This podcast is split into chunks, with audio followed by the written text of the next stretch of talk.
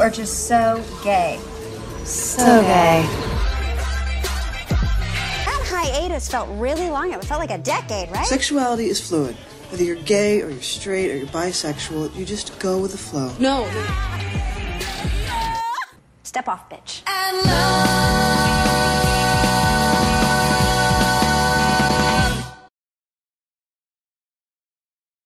Aurait cru qu'en 2020, on y est presque, on serait encore en train de parler de The L Word Bienvenue dans Génération The L Word.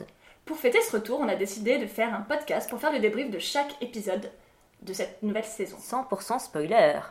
Je m'appelle Aline Maillard, je suis journaliste et j'ai créé I Like That, une newsletter qui décrypte la culture pop avec un regard LGBTQ+. Moi, je m'appelle Lauriane, j'ai créé également une newsletter qui s'appelle Lesbien Raisonnable et qui a un mix entre Paris Match et Closer version Goudou. Et aujourd'hui, on a avec nous Marion Seclin, qui est comédienne scénariste et autrice. Bonjour Salut Marion Salut Salut On ne peut pas décemment parler de The L Word sans poser la question Quel personnage es-tu, Marion? Je pense que j'ai toujours été euh, Jenny et que euh, je reste dans mon cœur euh, toujours un peu Jenny. J'ai trouvé que c'était un des personnages les mieux écrits que j'ai vus dans ma vie. Qu'elle était. Tu euh, vas pas te faire des alliés sur internet Ouais, non, je sais, mais en vrai, elle est, elle est, elle a une vraie évolution. Elle a un vrai truc que j'ai pas vu dans plein d'autres personnages. Elle est pas euh, toute noire ou toute blanche. Elle a clairement, euh, elle fait beaucoup de bêtises et j'ai trouvé que C'est c'est moins qu'on puisse dire. Ouais, c'est ça qui est intéressant, j'ai trouvé, dans la manière dont elle avait été racontée. Mais dans quoi tu te reconnaissais en elle du coup? Euh, je pense que c'était sa, sa, sa maladresse et sa, son désir de chercher les, des réponses à des questions que- qu'elle trouverait que sur la route. Ouais. Alors après, il faut savoir que moi, The L Word, j'ai jamais revu depuis que c'est sorti. C'est pas une série que je me suis rebingée euh, dans ma vie d'adulte, donc c'est un truc que j'ai découvert ado et avec lequel j'ai grandi jusqu'à ce que ça s'arrête.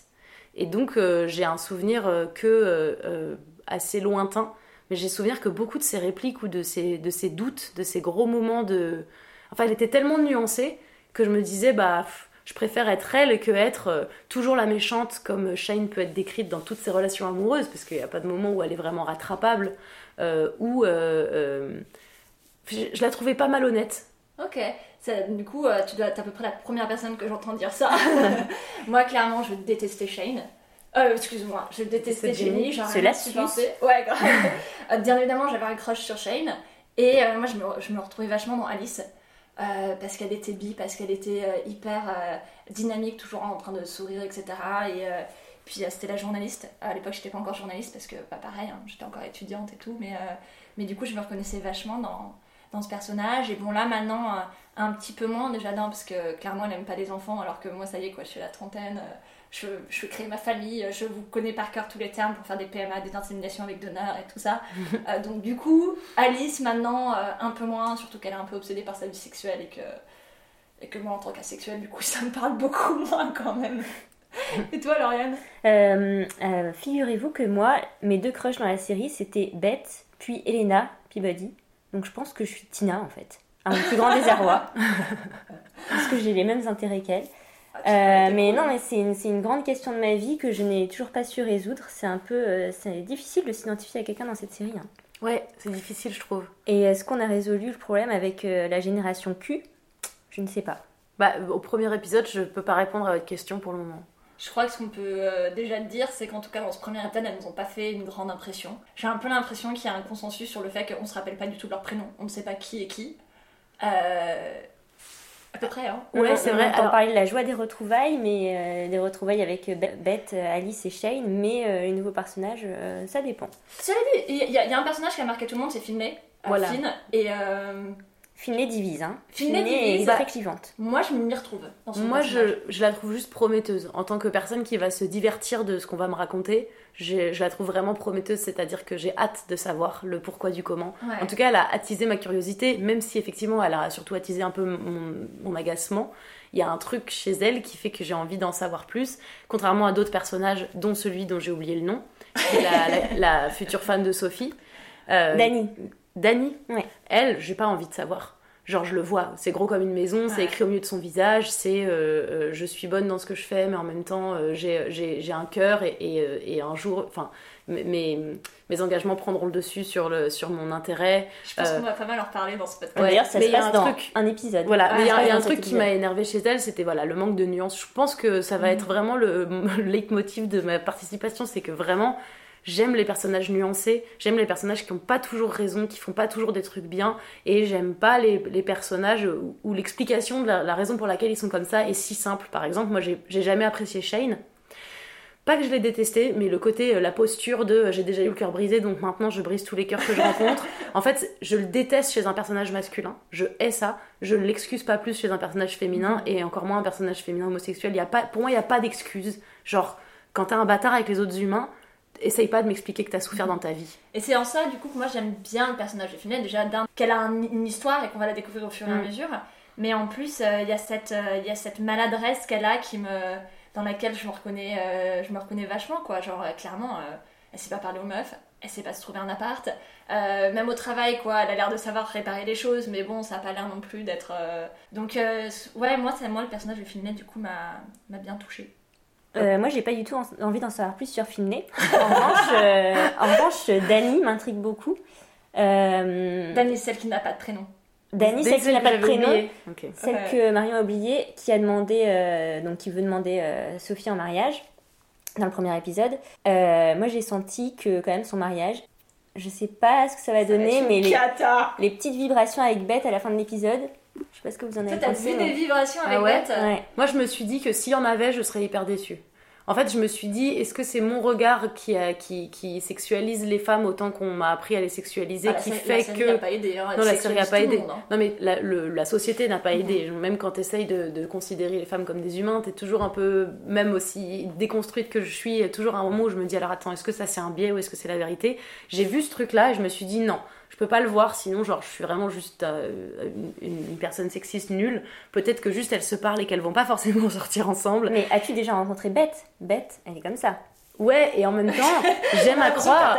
Bah, alors moi, j'ai- moi, j'aime à croire que s'ils le font, je serais déçue, je pense, par leur comportement. Ah je ouais, serais, je serais déçue décevant, par ce qu'ils nous disent. décevant. C'est Moi, je décevant. serais déçue parce que euh, je trouve ça hyper cool que pour une fois, on ait des personnages, du coup, euh, lesbiens de plus de 40 ans, euh, voire euh, la quarantaine passée, quoi. Et Elle a trouve 50 en Beth. Ouais, ouais, C'est ouais. ma pote, je la C'est connais très bien. la connais bien. Elle les fait pas, hein. Non, c'est Bah, fou. Et pourtant, la ménopause est là. hein. Pourtant, la ménopause est là, et moi, je trouve qu'elle a rendu la ménopause ultra sexy, quoi. Les Quand de elle est en- chaleur. Ouais, en train de bailler ses bouffées de chaleur, moi j'ai trouvé ça cool.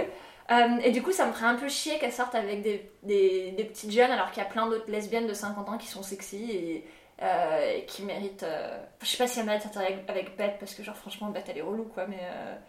Enfin, je le, je le souhaite à personne quoi, genre vraiment de sortir avec Beth. Mais en tout cas, si elles veulent, elles devraient pouvoir sortir avec Beth. Voilà. Ouais. Euh, avant de se lancer du coup dans, dans le débrief de cet épisode clivant, est-ce que vous aviez hâte de cette saison? De Oui. cette saison? Très hâte, oui, oui, oui. Euh, ça faisait longtemps qu'on entendait des rumeurs comme ça, mais ça faisait peut-être depuis 2016-2017, et puis on se dit, mais non, fake news, etc. Et, euh, et quand on a eu la confirmation avec, avec Showtime, c'était c'était le bonheur, quoi. Moi, je l'attendais pas particulièrement. Quand je l'ai appris, c'était une sorte de petit bonus. Mais à aucun moment dans ma vie, c'était un truc que j'ai attendu, que j'ai noté dans mon agenda, ou même que j'imaginais euh, regarder euh, avec euh, assiduité particulièrement. C'était vraiment genre, ah, c'est cool. Maintenant, moi, j'ai un problème avec les, avec les, les récupérations comme ça. C'est-à-dire que tu veux faire une série qui raconte la vie des lesbiennes, t'es pas obligé de l'appeler The L Word juste pour récupérer les anciens fans. Tu peux, si par exemple, recréer une série euh, qui raconte la vie de- des lesbiennes sans être. Enfin voilà, ça m'énerve. Ouais. Pour moi, c'est comme ce qu'ils font avec toutes les franchises de Star Wars, de Mm. Disney, de, de mon cul. C'est toujours la même histoire. On n'est pas capable de prendre le risque de, de toucher un nouveau public qui aura l'âge d'être touché et qui aura le- la sensibilité pour l'être. On a envie de récupérer l'ancien et du coup, c'est malheureusement un retour de bâton qui est pas juste puisque ce qu'on va faire là dans cet épisode, c'est dire qu'est-ce qu'on en a pensé étant nous de l'ancienne génération, celle qui a suivi les débuts. Et donc, on va être vachement plus difficile que tout un tas de personnes qui vont découvrir The L Word via cette nouvelle saison. Et je, suis complètement d'accord avec toi. Donc moi, pareil, j'attendais pas ça avec impatience parce que comme toi, je l'ai vu la première fois quand j'ai euh, commencé à réfléchir à qui j'étais et ça a bien évidemment complètement ouvert ma, ma vision du monde. Euh, mais bon, après, euh, j'étais pas non plus une énorme fan de la série. Et du coup, quand elle est revenue, je me suis dit bon, on n'en a pas vraiment besoin. Et, quand j'ai vu ce qu'ils voulaient en faire, euh, moi j'ai tout de suite été hyper méfiante. Et quand j'ai vu la, bande-annonce, alors là, ça m'a fait criser quoi. Parce que ce côté génération Q, euh, on, va, on va se rajeunir, en fait, si à la limite la série avait vraiment été queer, comme, euh, je sais pas moi, Na Apocalypse, comme plein d'autres séries qui sont sorties qui étaient vraiment queer ces, ces- dernières années, ça aurait pu être, être cool. Sauf qu'en fait là, ils nous introduisent une nouvelle génération qui est pas queer, en fait, elle a juste, elle a juste la vingtaine, puisqu'elle a rien de queer cette génération. Et, euh, et puis ils nous forcent quoi, ils essayent vraiment de nous convaincre qu'ils sont cool et qu'ils vont changer le monde, alors que pas du tout, c'est pas parce que tu mets du liso, euh, une nana à vélo qui est en train de dire euh, Time's Up, c'est quoi, c'est fucker ou jackass ou je sais pas trop Ouais. quoi là, et que tu mets du liso, que tout d'un coup t'es féministe, tu ju- juste mettre tous les hashtags, toutes les musiques pseudo-féministes empowering et décider comme ça, c'est bon, on est queer, on est cool, etc. En fait, ça fonctionne pas. Pour moi, c'était pas suffisamment engagé, et donc du coup, tu te trouves face à une série qui est sympa. Nous, avec Lauriane, on a eu la chance de voir les trois premiers épisodes, donc on a toutes les deux trouvé que c'était plutôt sympa. Pour moi, c'est le genre de série que je vais regarder à ma pause déj. Et c'est pas le genre de série qui va changer ma vie. Alors que The Heart a juste révolutionné la série. Et donc là, en fait, en, en s'adossant, bah t'as raison, qu'en s'adossant, tout d'un coup, tu te compares à une série qui a révolutionné alors que tu révolutionnes rien. Et qu'en revanche, il y a d'autres séries qui avaient pas ce bagage et qui sont réellement en train de révolutionner des trucs qui sont peut-être pas vus autant que The Heart. Euh, mais, euh, je sais pas, The Bisexual par exemple, qu'on peut voir aussi sur Canal, euh, ou Pause quoi. Enfin, genre ça, c'est des séries qui changent, euh, qui, qui mettent vraiment du queer dans le truc. Et voilà, là, t'as pas vraiment, euh, t'as pas vraiment de révolution en cours, je trouve, mais euh, Bah oui, je trouve que ça ressemble pas à la, géné- à la génération même. Non. et ça, c'est dommage que ce soit pas si générationnel que ça, que ce soit toujours des problématiques avec des vieux, des, vi- si tu veux, des, des vieux, euh, des vieux squelettes de scénarios qu'on a déjà vu un million de fois, où on va nous, nous, nous mettre un peu d'ambition, un peu d'histoire d'amour, un peu de tout, et t'as l'impression que juste ils ont, ils ont, ils avaient la recette. Et ils ont oublié que le monde avait évolué et que la recette n'avait toujours pas évolué. Moi, je suis d'accord que leur ambition queer, machin, on sait pas encore si ça fonctionne vraiment bien, cette espèce de superposition. Mais euh, moi, je suis moins exigeante dans le sens où ce que je demande à The c'est d'être une, une sitcom en fait. Et si c'est un peu exagéré, c'est un peu n'importe quoi, s'il y a des meurtres, s'il y a des cheating, euh, laughing, Mais tu- living, breathing, enfin, ça, ça me fait marrer. Ouais, mais tu vois, j'ai juste l'impression que ça a changé justement parce que quand elle est sortie, effectivement, c'était une sitcom comme on, comme on les attendait avec des meurtres, des tromperies, etc. Alors, des- un meurtre quand même, non Enfin, on est, un on est- meurtre, enfin, ouais, ah, mais- et un meurtre, on est d'accord, qui- bizarre qui arrive à la fin d'une saison parce qu'ils savaient pas comment la Attends, faire. attends, il y a le meurtre d'un chien C'est Ah, par le- putain. par le ça. personnage auquel tu t'identifies parce que elle a une mauvaise critique de son livre. Ouais. Bah, vous avez déjà eu une mauvaise critique de votre livre Non, j'avoue, j'irai jamais jusqu'à tuer un chien. Je, vais pas la défendre, elle est, elle est pas défendable, mais au moins elle est nuancée, quoi. Non, mais, mais, tu, mais, mais tu vois, euh, je trouve que les sitcoms, en fait, euh, ça a changé. Genre maintenant, quand t'as des trucs où t'as des, euh, des meurtres, des choses comme ça, ça va être élite. Mais élite, c'est tellement. Enfin, c'est autre chose pas. que. Putain, mais c'est trop bien élite, quoi. Genre vraiment, moi, je peux, je peux vous en parler euh, pendant des heures, quoi. C'est tellement bien. Mais c'est complètement ridicule. Mais c'est-à-dire qu'à côté, The Heart, c'était- c'était c'était- c'était calme et, et- et Oui. crédible, quoi. Et en fait, du coup, maintenant, bah, t'as soit des séries super réalistes. euh, Des dramédies réalistes, etc. Soit ça part complètement de l'autre côté avec des Riverdale et des élites. Et là, du coup. euh, Non, mais moi, ça m'a- ça m'a diverti, hein. je, je, je l'attendais pas, j'étais contente, j'ai passé un moment euh, correct. Maintenant, est-ce que je vais prendre sur mon temps de cerveau disponible pour regarder la suite?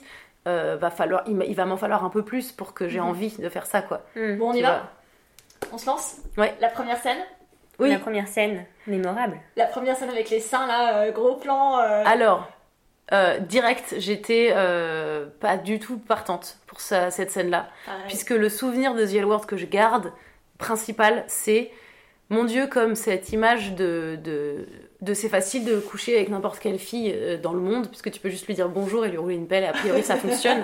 Vraiment, c'était ça. hein. Moi, c'était le premier truc dans The L Word de première génération que j'ai pas aimé, et que j'ai trouvé mensonger, et que j'ai trouvé dangereux. Et euh, là, je revois ça, et je me dis non, pas, pas encore. Si encore, allez, c'est pas grave encore. Moi, ce qui m'a énervé, c'était le côté. euh, ce que Iris Bray dans Sex and the Series appelle le, le lesbian male gaze. Hmm. C'est. euh, on te filme les nanas comme si c'était euh, des bouts de. Des bouts de, vi- de viande, quoi, destinés à un public hétéro. J'avais l'impression juste de regarder une série pour hétéro. Moi, je regarde pas de porno, mais j'imagine que ça ressemblait, ça aurait pu être une scène qui sortirait d'un porno pour, pour des mecs, quoi. C'était. on te Enfin, filme porno seins, pour on des mecs, mais. Attends, les mecs, ils ont peur de la pub nana avec des règles. Donc là, tu leur mets un cunilingus pendant les règles, avec Ça, c'était. quand même. Je sais pas, il y a un truc, à- il y a un truc à sauver. cool. Ouais, mais ça c'était la fin. cool. Ça c'était après une longue minute entière Oui. de ça. de ça. C'était pas directement De de Ouais, euh, exactement. J'ai eu la même sensation que euh, ça ressemblait aux premières saisons dans le sens où c'était quand même fallait pas trop effrayer les mecs hétéros et il fallait que Ouais. fallait qu'ils aient envie de regarder quand même un petit peu quoi. Et puis surtout, c'est ce qu'on disait sur le côté d'être queer. euh, la sexualité queer, c'est plus du tout ça. Enfin, genre, euh, Les, pas. les moi- corps sont très très normés, ça c'est sûr. bah, là, les corps sont très normés, c'est sûr. Les meufs sont majoritairement femmes. Euh, t'as euh, genre euh, Finn et Shane qui sont androgynes, mais sinon t'as toujours pas de butch, t'as toujours pas. Enfin, cela dit, il y a moins de butch aussi maintenant que qu'il y en avait il y a 20 ans, quoi. Mais, mais, mais moi, cette façon de, de filmer les corps, de filmer le sexe, je sais pas. Enfin, le sexe, c'est plus. euh, Ne, ne serait-ce que les bruits, ça, hein. moi je sais pas, mais je trouve que le, le- les, les gémissements pendant le- l'amour sont un, un- un- un biais du porno, et du porno hétéro, et du porno, euh, tu sais, mainstream, euh, gratuit et, et- et avilissant. Et t'as un truc où à un moment, bon, on, on a, on a toutes calqué plus ou moins euh, notre manière de, de, de gémir, mais rien que ces gémissements-là, j'étais en train de me dire, ouais, c'est.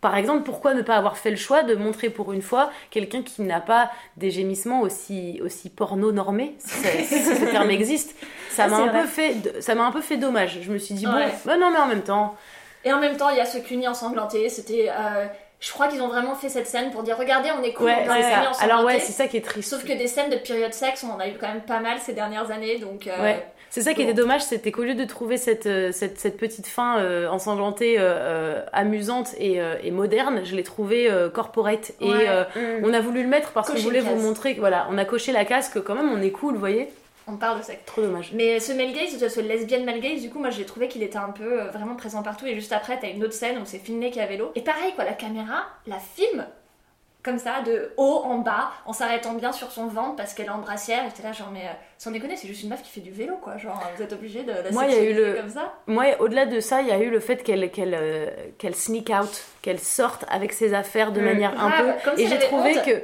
voilà, non mais comme si en fait elle disait pas au revoir et je me suis dit genre on est vraiment sur une, une- on est en train de de dire que ne pas respecter les gens euh, chez qui tu dors ou a priori avec qui tu couches ou juste chez, qui t'as bu un café, c'est normal et ça m'a énervé que ça vienne encore d'un personnage euh, qui soit un peu à la Shane. Moi je me suis Ouais, vraiment dit moi, dans ma tête Je l'ai vu comme un hommage à une, une scène de, je sais plus quelle saison, je sais plus quel épisode, mais euh, où Shane fait, fait ça avec ses vêtements.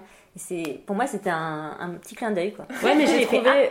Bah moi je me suis dit, ok, vous voulez nous montrer que c'est elle la chaîne de cette nouvelle Ouais, génération. On l'a vu, on a vu le message, merci. tu sais, il y avait un gros signe. Regardez, elle ne dit pas au revoir. Ouais, de toute façon, les, les signes étaient tous gros. hein. Ouais, ouais. Euh, mais sinon, Finlay, faut que tu rendes le vélo. Enfin, Ouais. en, tant que, en tant que vélocycliste, euh, rends le vélo, quoi. Voilà. Oui, ça aussi. c'est bien de mettre un casque, mais Alors oui, euh, ça ne pareil, pas je les suis vélos. désolée, ça c'est juste un détail, mais elle voit le vélo et d'un coup elle a un casque parce qu'on est quand même en, en Amérique et que la safety first, Ouais, surtout, ça veut dire Côté que la personne a non seulement laissé son vélo sans euh, cadenas, sans avec son cadenas, casque. avec le casque. Ouais. Ouais, tu sens, tu sens qu'elle veut faire un truc de rebelle, mais qu'elle finit quand même par respecter le, le code de la ça. route en mettant Mhm. son petit casque. Et t'es genre, On est en 2020. c'est, ouais, mais c'est un peu mi figue mi raisin. Tu choisis un fruit quoi. Et d'ailleurs, en côté euh, mi figue mi raisin, donc euh, genre une demande en mariage. Littéralement, le premier truc, ça commence, la série commence avec le gros plot, ça va être une demande en mariage. J'ai été gênée par le fait de l'irruption dans la chambre de, de- du personnage de Sophie et Danny. J'ai été hyper gênée par ça.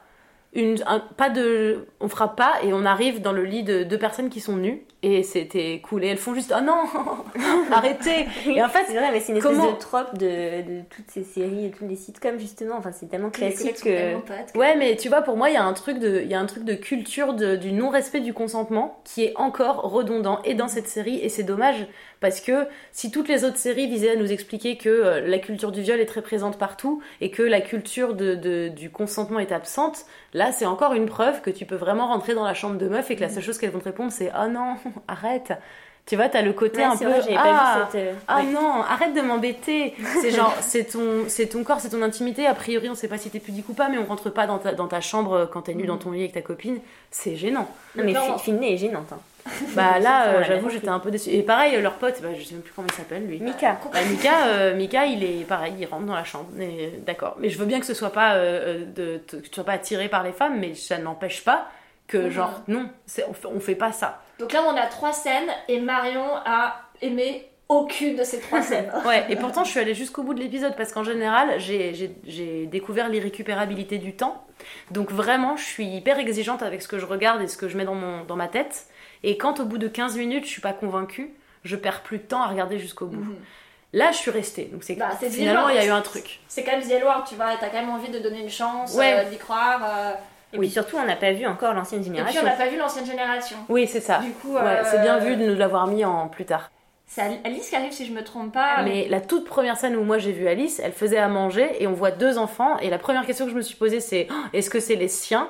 Et elle et elle dit est-ce que vous savez où est-ce que, où est-ce que votre mère, mère met les, spa- les bonnes spatules? Ah oui, oui, non, c'est ça. Et ouais. du coup, je me suis dit ok. Donc elle sort avec une, une nana qui a priori a déjà des enfants. Je crois qu'après elle couche avec. euh, c'est quand les enfants sont partis et que la, du coup la- l'ex de la f- meuf de, Ali- Ouais. de, de Alice va le chercher et après elle baise. Si je me trompe pas. Oui, parce qu'elles ont c'est ça. 7 minutes avant que. Ah, je pas ça donc j'ai fait un- j'ai dû faire un, fait- un déni. En tant que meuf asexuelle, j'ai fait très attention au nombre de fois euh, où il y avait euh, où il y avait des scènes de cul et j'étais là genre pff, ah c'est chiant quoi, il y en a trop, elles me font rien. euh, genre vraiment, il y avait rien qui se passait pendant toutes ces scènes de sexe et je comprenais pas trop l'intérêt de mettre toutes ces scènes quoi. Pas que j'aime pas euh, voir des scènes de sexe réussies quoi, il y a plein de séries qui les font hyper bien, genre justement sur euh, sur euh, Canal en ce moment euh, sorti euh, dimanche si je me trompe pas. Il y a une série qui s'appelle Work in Progress sur une, euh, nana qui s'autodécrit euh, grosse gouine euh, de 45 ans et, et elle sort avec un petit mec trans de, de 20 ans joué par Theo German qu'on a pu voir dans The Politician. Et tout ça était hyper sexy et hyper. tu vois, j'étais genre vraiment à fond dedans quoi. Et, et là, toutes ces scènes de sexe, les unes après les autres, j'étais là genre. Ça va encore me faire perdre 30 secondes ça. euh. Ouais, la question c'est qu'est-ce que tu racontes, même dans les scènes de y a rien dans nudité, ces scènes de même sexe. dans, dans, tout, tout- dans toutes les scènes en général, mais quel que soit le format, que ce soit les films français, les films américains, les séries, je trouve toujours, je me pose toujours la question de pourquoi avoir montré cette scène de sexe. Mhm. Il y a plein de scènes qui sont très utiles parce qu'elles racontent quelque chose sur le personnage, et là, toutes les scènes qu'on a vues, elles sont plutôt pas hyper utiles parce qu'elles nous racontent rien de particulier, Mhm. j'ai trouvé. Bon, après, Bah, elle nous raconte quand on voit Shane, donc c'est juste après cette scène ça, avec ouais. Alice, Mm. euh, qui descend de son jet privé. Mhm. Ouais. on va reparler du jet. on va en reparler. Mais euh, donc elle, elle a un petit eye contact avec l'hôtesse de l'air et deux secondes après elle est en train de. Donc moi ce que ça me raconte c'est que ah ben Shane est toujours Shane. Ouais. Moi aussi. Rien n'a changé depuis 10 ans. Et ce que ça me raconte, c'est que euh, utiliser une autre femme pour avilir une autre femme ne- n'enlève pas le constat. Et c'était un truc que j'avais déjà vu dans Game of Thrones qui m'avait gêné. Il y avait le personnage de la sœur Greyjoy qui était lesbienne et qui, elle aussi, avait une manière de traiter les femmes comme les hommes hétéros traitent les femmes. Et en fait, moi, je veux plus ça. Je veux plus qu'on essaye de me faire croire qu'on est en train de me faire passer une pilule qui dise que, mais regardez, même les femmes lesbiennes entre elles euh, traitent les femmes comme des, comme des choses. Et ça, moi, j'en ai marre. J'en- mais j'en ai vraiment marre. Je, je, veux plus voir ça. Et je veux pas qu'on montre ça aux nouvelles générations. Parce que comment veux-tu te construire dans un monde égalitaire et penser que t'as la même place si même dans les séries qui parlent de relations entre femmes, tu montres les mêmes, Ouais. exactement les mêmes armes d'oppression? Et donc, justement, toutes les nouvelles séries euh, que je considère queer, justement, t'as pas ça. Bah. Tu regardes euh, Working, euh, euh, Work in Progress, tu regardes Now Apocalypse, tu regardes The Bisexual, tu regardes, je sais pas, même The Politician, enfin, toutes ces séries-là. Il y a juste pas, il y a juste pas ce côté des meufs qui se comportent comme des mecs et c'est juste des meufs ou des mecs qui se comportent comme des personnes queer, quoi. Comme réellement quelqu'un qui, bah, du coup, est un peu euh, euh, distant des normes, euh, des, des rôles qu'on leur a donnés à la naissance et qui, qui remettent tout ça en question. Et c'est vrai que là, Ouais. avec, euh, Bah là, c'est dommage, quoi. avec Shane. Puis après, on a aussi Beth, du coup, qui arrive après et qui remet pas trop non plus en, en- en jeu euh, comment doit se comporter une personne politicienne. C'est vraiment une sorte de mini euh, euh, AOC slash Obama, mais qui, bah, qui couche quand même avec son staff, qui sourit de façon vide. Là, on a l'impression que c'est un fantôme, tu sais, elle est là. Je sais pas, elle a l'air complètement vide. T'as l'impression que la politique lui a vidé tout. ou Alors, c'est peut-être juste. euh, euh, le lifting, je sais pas, mais il y a un truc où elle a l'air. C'est peut-être la ménopause qui la rend mal, je sais pas. Mais à chaque fois que je la voyais, j'avais juste envie de la secouer, de lui dire Mais il y a quoi à l'intérieur, quoi Genre, euh, t'as l'air d'être vide, t'as l'air d'être vide. Je sais pas ce que vous en avez pensé de l'arrivée de, de Beth. J'ai plus de souvenirs, ça m'a pas marqué. Ouais. En fait, c'est ouais, ça qui est triste globalement, mais ça m'a pas, ça m'a pas marqué. J'étais contente, j'étais là, ah ça va. moi, ce qui m'a marqué, du coup, c'est le brunch. Le brunch parce qu'elles elles ont la quarantaine maintenant donc elles font plus d'apéro aux planètes. Elles vont prendre des tartines d'avocat au brunch. Moi, ce qui m'a choqué après, c'est que plus tard dans l'épisode, elles, vont- euh, elles disent qu'elles vont aller bouffer des burgers sans préciser qu'ils étaient vegan ou végétariens. J'étais hyper choquée. Alors, peut-être que c'est un truc générationnel dans ce cas-là et que je la regarde avec mes yeux de trentenaire, mais genre, euh, bonjour, on est censé manger végétarien. Je m'inscris en faux. Euh, mais, euh, mais non, j'ai bien aimé cette scène de brunch pour plusieurs raisons, parce qu'il y a plein de petits clins d'œil à, à autrefois. Alors on revoit la personnalité très compétitive de Beth, parce que elle est avec Shane. I missed you, no, I missed you more, no, I missed you more. Et euh, Shane a encore un problème de meuf, et puis elle parle de la mère d'Alice qu'elle a encore envie de baiser. Enfin, Ouais. Shane a un problème de, de- de- d'ex-femme, visiblement. Ça a l'air assez. euh, Ouais, mais alors ça aussi, euh, euh, je trouve ça sympa, ça, crée, ça permet de faire monter un peu la mayonnaise et qu'on a envie de regarder l'épisode 2. Mais moi, à part ça, j'ai pas envie de regarder l'épisode 2. En fait, à part savoir c'est quoi cette histoire, elle s'est mariée avec qui, quand et pourquoi, juste rien que le fait d'avoir pris un personnage qu'on décrit aussi libre et aussi instable que, que Shane et de nous, avoir, de nous dire qu'elle est mariée et qu'en plus ça se passe mal, j'ai envie de dire non, mais, Mais- c'est, une grosse surprise ça, dites donc. Attendez, vous m'avez pas, mais vous m'avez pas emmené vers là, comment vous faites? Waouh, le revirement Tu vois, je trouve ça très Mais hypocrite. c'est étrange que, que Shane se soit marié. Bah oui, c'est ça. C'est on nous, on nous décrit qu'elle qu'elle est incapable de même Ouais. s'engager euh, euh, d- émotionnellement avec un humain. Et là, d'un coup, on nous dit elle est mariée, ça se passe mal. Elle a le droit d'évoluer quand même, c'est bien pour elle si elle a réussi à laisser de la place pour l'amour. Oui. Donc, ouais, alors, Elle, ça- est- oui, elle a pas réussi à évoluer puisqu'elle est, elle est en, elle, elle, si elle est mariée, elle veut quand même baiser la mère d'une de ses amies et enfin, donc non, elle a pas réussi à évoluer. Tu vois, tu Ouais, peux pas nous. Tu peux évoluer, tu peux, tu peux trouver de la place pour toi, pour, euh, pour aimer quelqu'un et être, et être euh, committed to that- à cette personne, quoi, être engagé pour cette personne. Et en même temps, euh, avoir envie de baiser ailleurs, quoi. On n'est pas obligé d'être monogame, marié, avec des enfants. Non, bien sûr, mais on reste sur un, sur une série qui n'ira jamais développer ça. Donc ils veulent qu'on ait hâte de savoir qui est la femme de Shane. Ouais. Ils veulent qu'on se pose quelques petites questions sur, euh, sur euh, Finlay. Euh, ils veulent qu'on s'attache à la meuf euh, qui aime les opioïdes. Euh, ça ne va pas, ça, ça- ça ne va pas fonctionner, clairement tout le monde. Et ils veulent qu'on se demande ce qui s'est passé, qui est la femme avec qui Beth a couché. Alors que franchement, Beth a couché avec une meuf, euh, bon bah, big fucking deal quoi, c'est une lesbienne. Enfin, Mm. juste a priori, il n'y a pas de raison qu'elle couche pas avec une autre femme, même si celle-ci était mariée. Ah oui, alors ça aussi, j'avoue que ce petit moment de, de on la shame pour quelque chose euh, qui je- et enfin toute cette petite ce petit moment où elle dit euh, non, je ne suis pas contente d'être responsable du malheur d'autrui, je suis là en fait juste arrête-toi au fait que t'as couché avec quelqu'un de consentant et que du coup t'as pas à être désolé du malheur de quiconque, tu n'as été la cause du malheur de personne. C'est tellement américain que ça m'a un peu euh, donné la nausée quoi. Bah euh, bon, on, y reviendra peut-être après, mais pour le coup, euh, cette scène là où elle est sur la, en train de faire son petit laïus bête auprès de, devant le public de Alice, euh, moi ce que j'ai trouvé quand même pas mal, c'était, euh, j'avoue, j'étais un peu émue quand même. C'est peut-être un peu le seul moment où je me sentis un peu quelque chose dans cet épisode. Ouais, j'étais émue aussi, mais j'étais Euh, j'ai parce- pas acheté quand même. Mais, Moi j'arrive à chialer et à trouver ça bof. hein.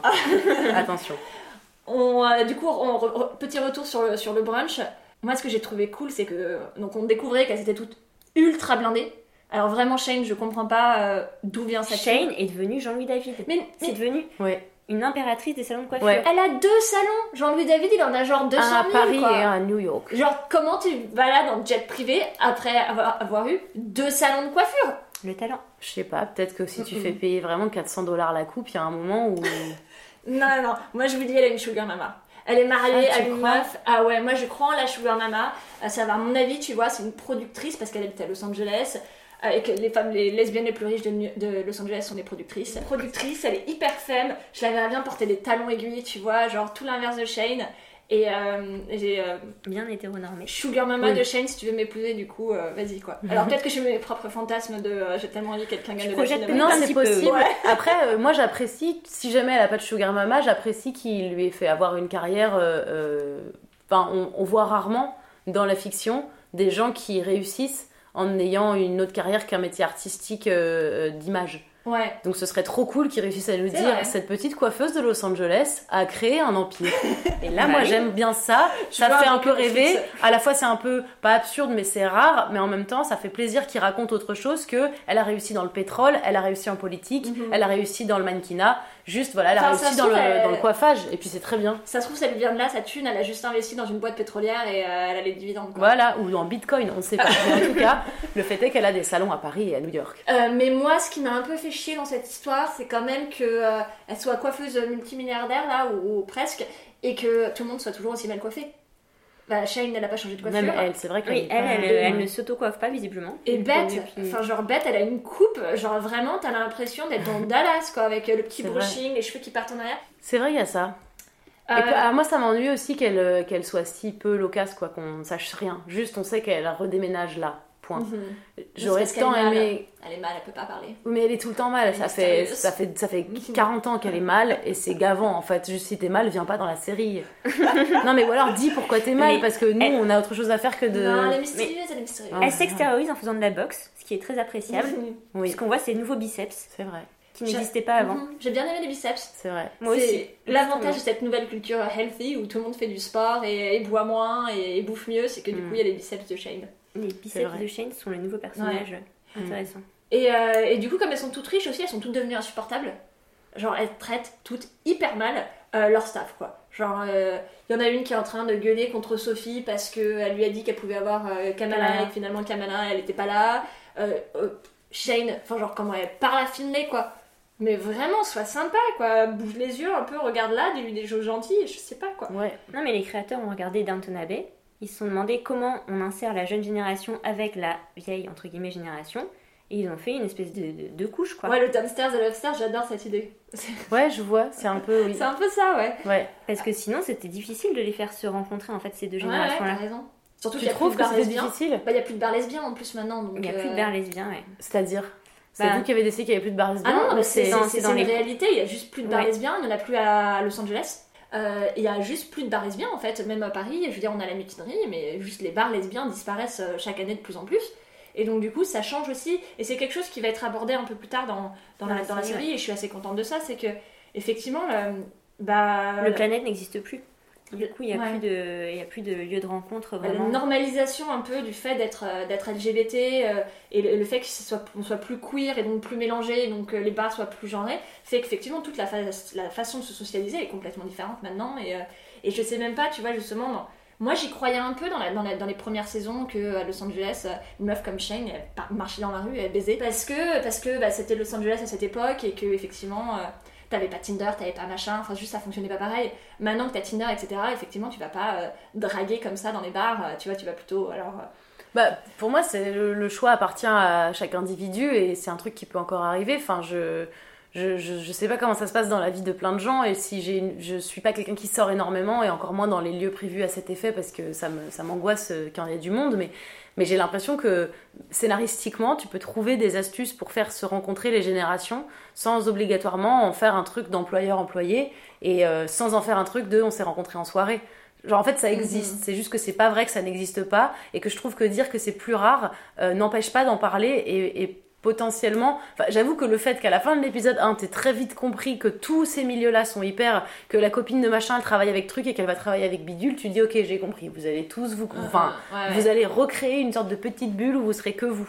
C'est- et c'est vrai que quand tu regardes du coup euh, Work in Progress et les chroniques de San Francisco, qui ont toutes les deux fait un peu cette, génération, cette rencontre entre les générations, c'était fait euh, effectivement d'une autre façon. Euh, après, du coup, on arrive tout de suite à, à notre le personnage qui dont on ne se rappelle jamais du, pré- du prénom. euh, Dani Dani. Dana, Nada, je sais pas trop comment Non, Dana, Dana, euh. respectons Dana. Non, mais c'est pas bizarre d'avoir choisi d'appeler le personnage Dani alors qu'il y a une Dana. Non, mais franchement, pour les Oui, dyslexiques, c'est vrai qu'il y a beaucoup de prénoms euh, sur Terre et que c'est dommage. Ouais. Et alors, du coup, on arrive et tout d'un coup, on réalise, et ça revient un peu de le côté, on essaye de politiser les choses en montrant a les riches et les pauvres, alors qu'en fait, il n'y a aucune pauvre dans la série. Enfin, Mhm.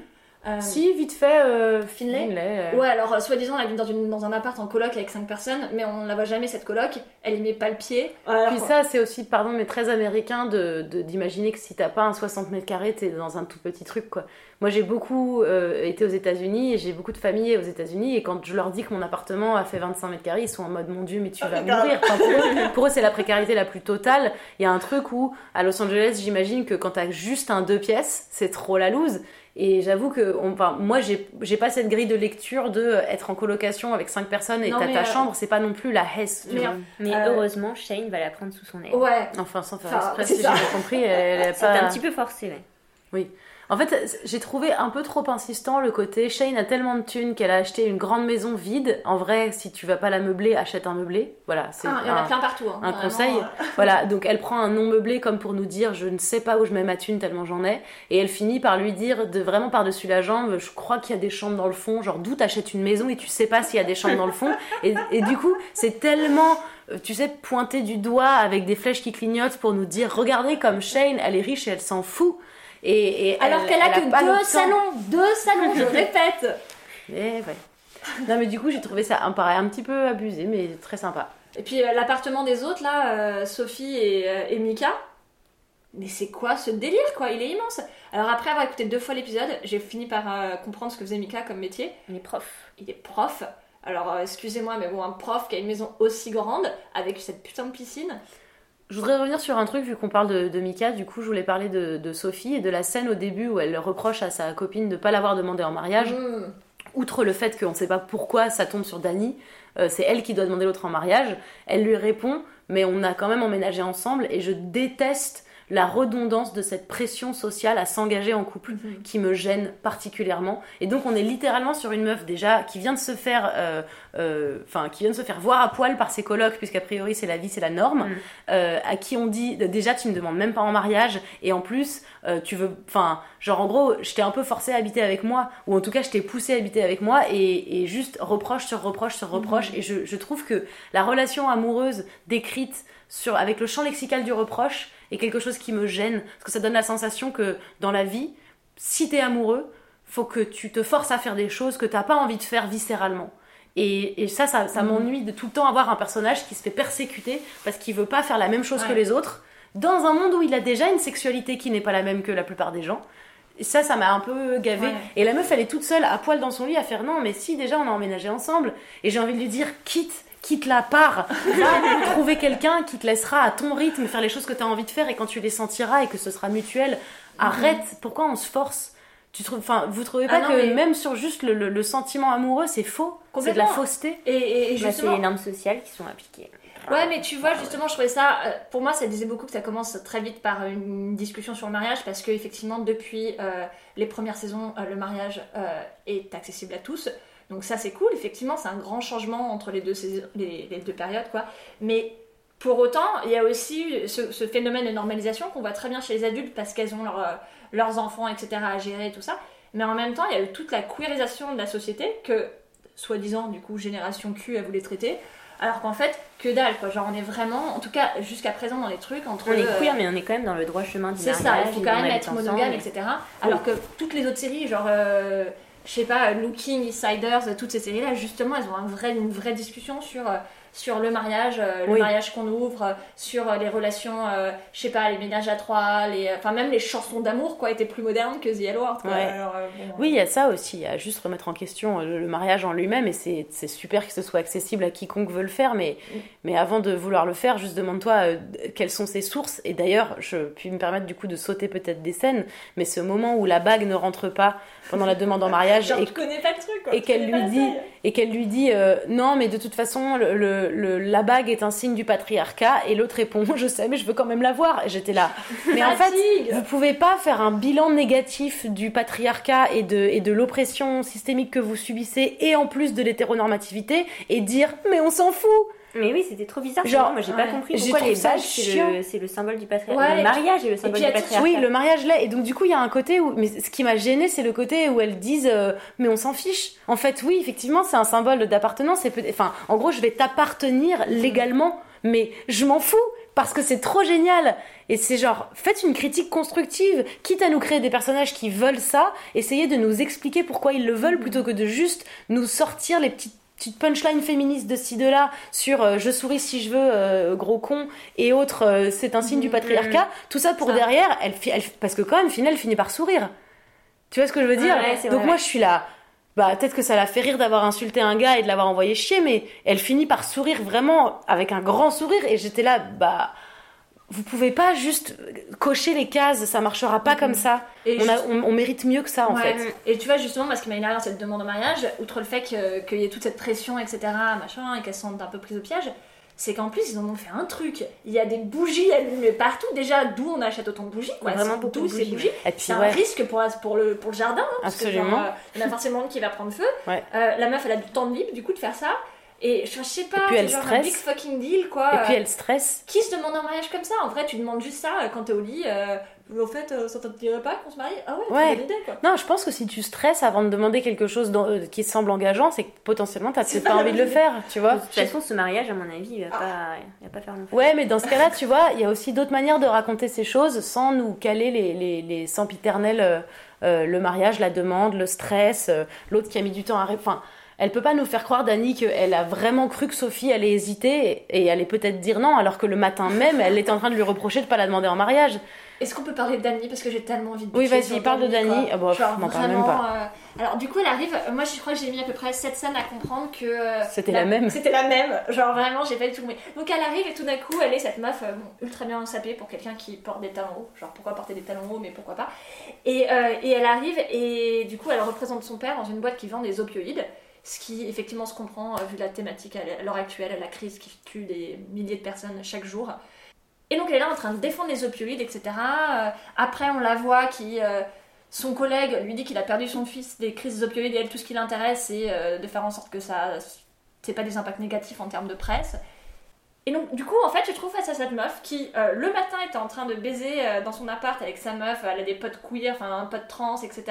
Elle est censée être sympa, etc. À part qu'elle a un peu peur du mariage. Et en même temps, c'est une nana qui, juste, littéralement, se fait des. Je sais pas combien de thunes, enfin, genre, euh, son père a l'air juste hyper blindé. Quand elle est responsable de la crise des opioïdes, par exemple, moi, elle me fait penser à la famille Sackler, qui est la famille qui est responsable de la crise des opioïdes aux US, et c'est exactement ça. Cette famille-là, c'est la version latino des, des Sackler, euh, qui se sont fait plein de thunes, qui, ont laissé, qui sont responsables du fait que tous les gens aient commencé à prendre des opioïdes euh, pour se soigner le dos quand ils, sont, quand ils ont eu un lumbago, et qu'après ils sont devenus complètement accros. Et c'est un vrai sujet, quoi. C'est un sujet hyper grave, la crise des opioïdes. Et au lieu de creuser le truc et de se dire, euh, eh ben, alors que ça aurait pu être super intéressant, qu'on Oui. aurait pu la voir évoluer, etc., Mm. En une, en une saison, en un épisode, En une tout phrase. coup, en une phrase, elle Ah, a parce qu'elle rencontre, elle rencontre Bête. Ouais, alors déjà, Bête de retourne le Bête, cerveau. Ouais. Tu peux m'expliquer pourquoi Beth est allée rencontrer euh, une société qui semble euh, être publiquement responsable de la crise des opioïdes? Genre, qu'elle, elle fasse pas- semblant. Enfin, excusez-moi, personne s'occupe dans sa campagne de la prévenir. Tu vas rencontrer quelqu'un, genre Ouais. juste ne le rencontre pas. Enfin, genre, Beth était pas au courant? Elle a été très mal briefée, j'ai l'impression. Elle était très mal briefée. enfin, Elle a un mauvais mais, staff. euh, hein. Donc du coup, son, son assistant qu'on voit pratiquement jamais, et j'espère qu'on le verra plus parce que c'est quand même... euh, J'ai cru que t'allais dire, j'espère qu'on le verra plus parce qu'il m'a gavé. Non, non, non, non, mais ça fait partie de- du... En fait, ils ont fait quand même un gros casting trans en se disant, bon, bah si on a un casting trans, du coup, on est queer. Euh, et- Attends, il y a d'autres euh, trans dans le- la euh, série? Alors, il y en a qui arrivent après, euh, et surtout, lui, euh, l'assistant, euh, c'est... euh, Mais on- euh, Bah, j'en savais rien. Ouais, voilà, on ne sait pas. Bah ouais, enfin, pas, en fait, là, si tu me dis que dans l'épisode 1, il y a plusieurs personnages trans, sache que j'en ai vu zéro. Est-ce que c'est finalement pas ça euh, qui est euh, chouette C'était c'est la normalisation des personnages dans le, dans le genre dans lequel ils sont... Oui, heureux. oui, non, mais c'est Non, toujours enfin, la- je, je sais pas, je me demande toujours si... En même temps, moi, je sais que la seule chose dont je peux parler et dont je suis... euh, euh, Enfin, dont j'ai eu l'expérience, c'est de jouer des rôles de femmes qui, dans des fictions dans lesquelles le thème n'est pas d'être une femme. Mhm. Ça, c'est le rêve de toute personne qui est opprimée dans ce système. C'est de se dire, un jour, je jouerai un rôle de, de, de quelque chose et ce sera normal que je le sois et le thème ne sera pas Mm. être ça. Et c'est vraiment quelque chose que moi je pense qui est utile aujourd'hui, c'est de réussir à parler de racisme, de sexisme et d'homophobie sans faire des personnages des regardez on pointe du doigt et c'est le thème de ce truc-là et c'est juste dans l'imaginaire des gens montrer un exemple de personnage qui slay sa vie et qui, et qui n'est pas, euh, euh, on va dire, euh, ramené systématiquement à son genre, euh, à sa sexualité ou euh, à, sa, à son ethnie, c'est quand même quelque chose Bah. de, de, de Ouais. plutôt... Alors attention, le... Complètement, mais là on est sur une série LGBT qui est censée parler de, de ce que c'est que d'être queer et d'être lesbienne dans la société, quoi. Donc, euh, je sais Bah, pas. c'est bien Ouais, mais dans deux un l'instant, parce que là, on, a, on a Mika où effectivement on va parler de sa transidentité et, et où euh, on va se confronter à quelques problèmes. Et pour l'instant, l'assistant de Ouais. Beth, on n'en parle pas du tout. Euh, nous, Oui, on le non, sait non, parce qu'on a eu des articles autour, du coup, il y a un peu les deux, donc c'est pas Donc mal. c'est Brian, son nom c'est Brian Michael Smith et qui joue dans euh, 9 9 911, euh, une série de Ryan Murphy, enfin en tout cas un spin-off d'une série de Ryan Murphy, et dans lequel effectivement il sera le premier homme trans, la première personne trans à avoir un rôle euh, principal dans une série euh, qui est pas sur le câble. Genre c'est comme si les gens allumaient TF1 et que un des personnages principaux c'était donc il va jouer un pompier justement. euh, Et est-ce qu'il joue un, pom- un pompier trans, justement? C'est ça ma question. Je crois que c'est pas précisé en fait, Ok. que c'est pas ça, ça- c'est pas le centre. C'est pas le, truc. le- thème. cool. Je sais Ouais. pas si on le fera ou si on le je pas, trouve, en ouais. tout cas c'est quand même assez révolutionnaire. euh, voilà. Mais euh, du coup, tout ça pour dire que, genre, euh, genre l'assistant, il savait pas que. Il sait très bien pourquoi elle se présente, que c'est parce que quelqu'un. On, a tout imaginé que Oui. je pense la même chose, que c'est quelqu'un qui est mort de l'opio- de- d'opioïdes. Oui, c'est pas très quelqu'un de sa famille, mais qui C'est pas très être. subtil que d'un coup euh, ça la, ça Voilà. l'énerve. Oui, c'était en fait c'était effectivement pas très subtil. J'ai trouvé ça très juste et surtout très intéressant de lui faire dire mot pour mot qu'elle ne vendra pas ses valeurs parce que ça on n'en a pas beaucoup des personnages dans la fiction en général qui sont assez engagés pour justement ne pas être des vendus et, et- et qui vont lutter contre une industrie et un système qui est hyper fort parce qu'elle a l'air quand même de se présenter. Elle est une femme, elle est ouvertement lesbienne et en plus elle est, elle est métisse. Donc on est clairement sur beaucoup beaucoup de trucs qui font que ça va pas être facile pour elle. Et en plus elle dit euh, allez vous faire foutre aux, aux grands, aux, grands- aux grosses firmes. Donc je trouve ça hyper euh, hyper euh, courageux d'avoir fait un personnage comme ça. Maintenant, un peu cousu de fil blanc, l'histoire Oui. de oui, je- non, les opioïdes, mon dieu, quelle horreur, mais comment dormez-vous la nuit? Bah en fait, le vrai truc de ces gens-là, et t'as raison, c'est qu'ils dorment la nuit parce qu'ils se le justifient. Parce que les humains, il n'y a pas le bien et le mal, et, et eux, ils sont. Enfin, on croit tous qu'on est dans le bien, et je pense que quand t'as été élevé là-dedans et que ton père, il est le chef de ça, tu sais le justifier. Mm. Et t'es voilà. pas, effectivement, t'es pas euh, bancal, et dès que quelqu'un te dit, mais comment tu dors la nuit, tu lui réponds, j'avoue, je ne sais pas, je ne dors pas la nuit, je viens. D'ailleurs, au bout de 52 minutes, je vais changer d'avis. Oui, Ouais, ah oui, ça se voit. euh, Ouais, ça se voit. Le retournement, quoi. C'est hyper dommage. T'avais une super histoire à écrire avec, sur, sur un personnage qui a grandi comme ça, qui est, qui est partagé Oui, entre, t'as raison. entre les valeurs de sa famille et du coup de se faire de la thu- plein de thunes. D'ailleurs, hein, je tiens quand même à dire que bah, on comprend pourquoi ils ont un appart aussi grand, hein, parce que clairement, si Sophie, euh, si euh, Dani euh, Sackler Junior, là, si elle a effectivement, elle gagne des millions, ça explique pourquoi est-ce qu'ils ont un appartement si grand. Euh, Ouais, et bah, voilà, pourquoi a- ils sont encore en colocation, ça, pourquoi on ils sait sont toujours en coloc, euh, voilà, enfin bref, on sait pas. Et moi, ce que j'ai bien aimé, c'est quand elle parle avec son père après, et que son père décrit Sophie en disant ton ami. Ouais. Et je trouvais que c'est un peu des- un des rares moments où on a eu l'impression que la série était un peu ancrée dans une réalité qui est que ouais, on peut se marier, euh, ouais, on peut, euh, on, on peut s'assumer, on peut s'éclater. Genre la vie est bien plus facile pour nous qu'il y a 20 ans. Mais en attendant, les parents, bah, t'as des parents qui sont hyper, euh, hyper, euh, hyper présents, qui n'ont rien à faire, que tu sois euh, LGBT ou Q.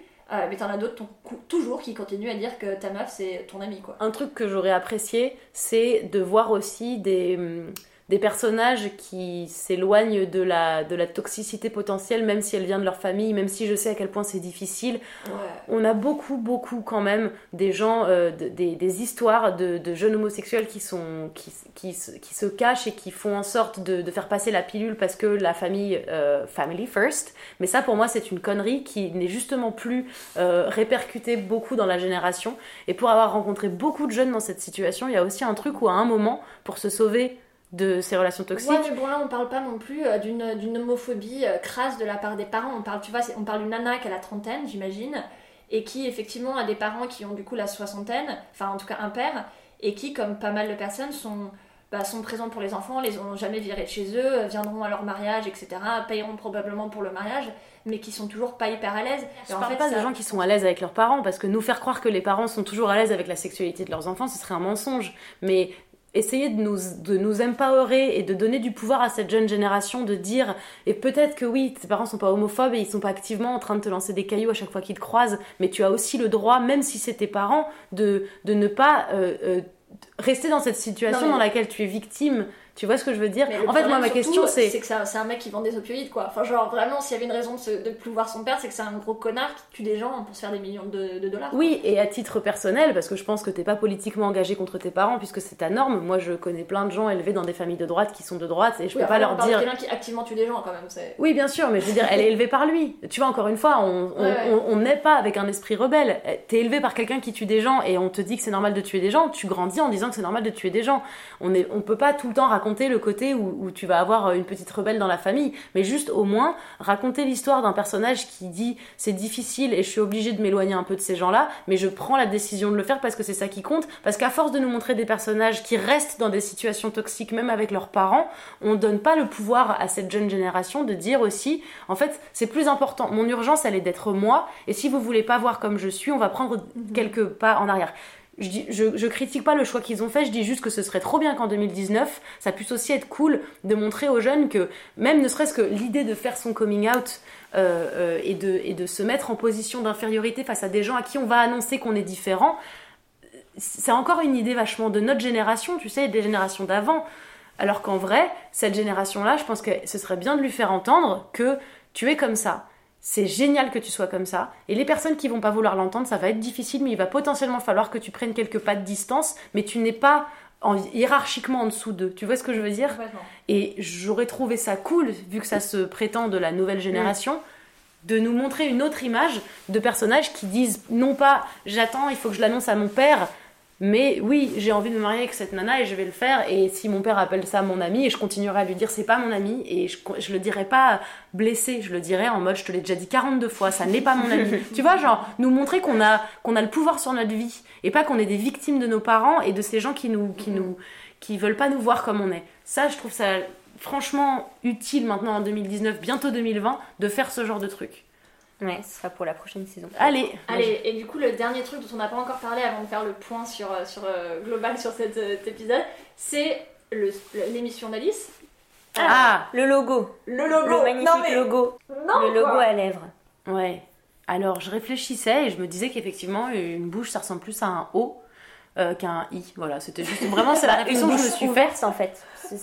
Mais même, même une bouche euh, comme ça, ça ressemble pas vraiment à un i. Et je me disais, donc déjà, pourquoi avoir choisi que ce soit le i? Pourquoi avoir choisi une bouche? Pourquoi pas avoir juste Enfin voilà, c'est le logo, voilà. Moi, tout, tout dans cette émission m'a saoulé quoi. Euh, que ça soit l'univers euh, visuel et graphique, euh, hyper pop. Genre même Hélène DeGeneres à côté, ça a l'air d'être une émission sérieuse quoi. Ouais, c'est Parce vrai. que c'est clairement l'inspiration du Alice. Ah, Hélène, c'est euh, ça, voilà, j'allais bah, demander, je crois que j'ai pas eu la Même ref de la slide, référence. Tu sais, quand elle slide Ah comme oui. ça, quand elle entre, c'est clairement, et qu'elle danse sur scène, c'est clairement, regardez, on a une sorte de, Ah oui, de Hélène euh, cool, mais là c'est que pour les lesbiennes, c'est pas pour les hétéros. Et t'es là, genre, euh, ouais, je- je- moi je me suis dit, est-ce qu'il essaye de nous faire une petite John Oliver Et après, quand j'ai vu qu'ils lui avaient écrit un faux speech drôle et qu'en fait le public rigolait juste quand elle disait, ok, c'est super, j'étais là, ah oui, donc on est vrai, Non. on veut nous.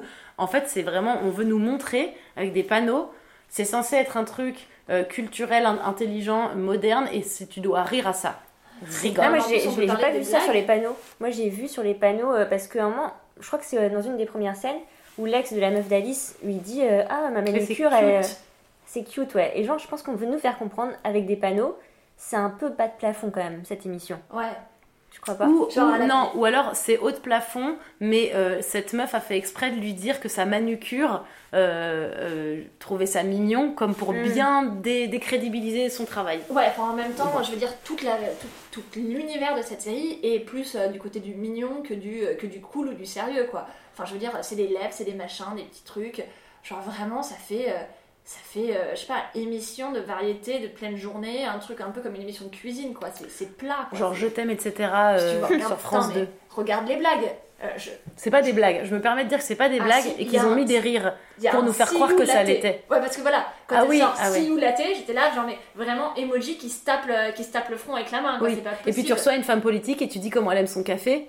Parce que c'est d'ailleurs pour ça qu'on vote pour les gens. Ah. C'est comment ils aiment leur café. Attends, il le prend avec des sucres, je ne voterai pas pour cette Et personne. puis la blague sur le, sur le hiatus là, euh, quoi euh, sur la pause là de 10 ans, euh, je sais plus ce que c'est exactement, mais c'était d'une lourdeur. ah, on dirait que ça fait 10 ans qu'on a fait une pause. Je- Oh la lourdeur, oui, ça fait 10 ans qu'il n'y a pas eu d'épisode de The L Word. Oui, Mm. effectivement, je crois que tout le monde est, con- oh, tout le monde est conscient du truc, hein, ça a été dans toute la presse partout.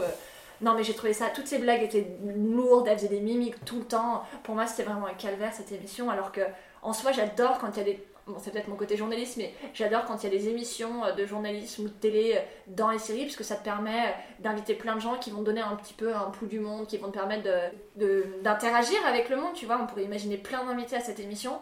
Et euh, bah, d'ailleurs, il y avait Beth, quoi. Genre, c'était- pas mal ça d'avoir Beth qui du coup pouvait s'exprimer. Et, et c'était intéressant aussi de dire que, en fait, t'auras pas d'autre plateforme où une femme lesbienne pourra s'exprimer sur euh, sa vie sexuelle.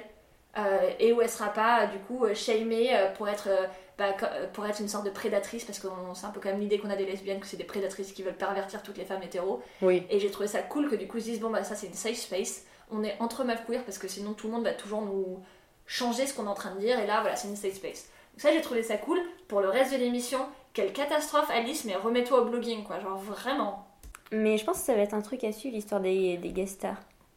À mon avis, il y a des trucs Ouais. intéressants qui vont venir. Et je- déplore un peu que on, qu'on nous décrit euh, la réussite sociale d'Alice dans un métier difficile et, et- et c'est plutôt bien pour elle. Par contre, je trouve que de tout ce que j'ai vu de sa relation amoureuse, euh, on est sur. J'imagine que c'est vers là qu'ils veulent nous diriger, c'est que c'est nul. C'est que euh, euh, on n'a pas assez d'informations sur sa nana pour savoir pourquoi elle l'aime bien, et donc on ne sait pas pourquoi elle s'aime bien. En vrai, elle se font interrompre par les enfants, elle se fait bolosser par l'ex-femme, plus les enfants ont envie d'aller avec leur mère et pas avec Alice. Donc en fait, tout ça, moi, me fait me dire pourquoi rester dans une situation euh, euh, désagréable finalement? Bah en vrai. Et puis, j'aurais aimé savoir pourquoi sa meuf. Enfin, tu vois ce que je veux dire? Pour le moment, on sait rien sur sa meuf. Moi, je sais pas si je l'aime bien ou si je l'aime pas. Et j'aimerais bien. En fait, ce que moi, ce que j'aime, c'est pas tomber amoureuse des personnages. Quand eux, ils tombent amoureux, c'est tomber amoureuse de leur couple. Mm, Tu vois? C'est qu'on réussisse à me dire. T'as trop envie que machin sorte avec truc parce que tu les aimes toutes les deux, mais tu vas les adorer ensemble. Et si tu connais pas un des deux personnages, tu t'en fous qu'Alice elle soit amoureuse. Moi je m'en fous qu'elle soit amoureuse et en couple. Si je connais pas sa nana et si je suis pas amoureuse du couple qu'elle forme ou de sa nana aussi. C'est pas hyper creusé. Bah, personnage. Ouais, et c'est un peu ce que je disais sur les scènes de sexe. euh, c'est même pas tant qu'il y ait une sorte de male gaze dans la façon dont elles sont filmées comme des bouts de viande. C'est que on ressent rien quand on les voit parce qu'on s'en fout des personnages. Il y a pas de Mhm. tension, il y a, y a rien en fait. C'est, vide. Et, et bon, alors c'est le pilote. Il y avait euh, les, les retrouvailles avec les anciens personnages, les nouvelles, les nouveaux personnages. euh, à introduire mal puisqu'on se rappelle pas de leur prénom. Mhm. Donc je comprends qu'il y avait peut-être beaucoup de choses, mais il va vraiment falloir que dans les épisodes suivants, on sache qui ils sont parce que là, euh, franchement, euh, Ouais. on sait pas qui ils sont, Et- on sait pas pourquoi est-ce qu'on doit s'intéresser à ces personnages, quelles sont les dynamiques entre eux, euh, on s'en fiche. J'ai un souvenir excellent de la, des premières euh, saisons, c'était que chaque épisode commençait avec quelque chose qui, qui finissait par prendre son sens dans l'épisode. Et je me souviens que chaque début d'épisode avant le générique, on ne savait pas de quoi il s'agissait, ce qu'on allait nous montrer et à quel moment ça allait intervenir dans l'épisode qu'on allait voir. Et là, j'avoue, ok c'est le premier épisode s'ils veulent, mais ils ont rompu avec, un, avec, avec une, une sorte de, de, de, de storytelling qui m'a qui m'a manqué. Parce qu'il y avait ça aussi qui était génial et qui était brillant et qui a été difficilement retrouvable dans d'autres séries. C'était juste les premières trois minutes qu'on te montre. Tu sais que ça va vouloir dire quelque chose, mais ça ne te viendra qu'à un moment de l'épisode. C'est pas non plus à la Breaking Bad sur on te montre un truc et tu veux savoir comment on en arrive là. C'est juste quelle a été l'utilité de ce début-là? Mhm. Là, pour le moment, j'ai vu le début d'une série et j'ai dit, bah, c'est devenu une série normale. Bah, c'est vrai que scénaristiquement, on n'était pas dans quelque chose de très, euh, très nouveau. Mm. Du coup, bah, on a fini un peu ce débrief. Euh, bah, c'est plutôt positif. Non, c'est faux. c'est plutôt dommage. Euh, ce qu'on va faire maintenant, c'est qu'on va donner trois, trois notes précises et une note globale. Euh, les notes précises, ça va être euh, les notes mode. Euh, parce que moi, j'ai quand même plein de choses à dire sur les tenues des personnages. La, la note euh, sexy, quoi. Est-ce que est-ce que, enfin, c'est- est-ce que c'était sexy cet épisode? Est-ce qu'on a kiffé? Euh, Et la note euh, cadeau, euh, cadeau goudou, quoi. euh, qui est, est-ce qu'il y avait des clins d'œil euh, à la saison, euh, aux saisons originales? Est-ce qu'il y avait des invités qui, qui, qui, qui vont plaire à la communauté LGBT Tenez, moi, j'ai une question. Qui a tué Jenny? On le saura dans un prochain épisode. Ok, parce que ça on aussi. sait pas, on le sait pas.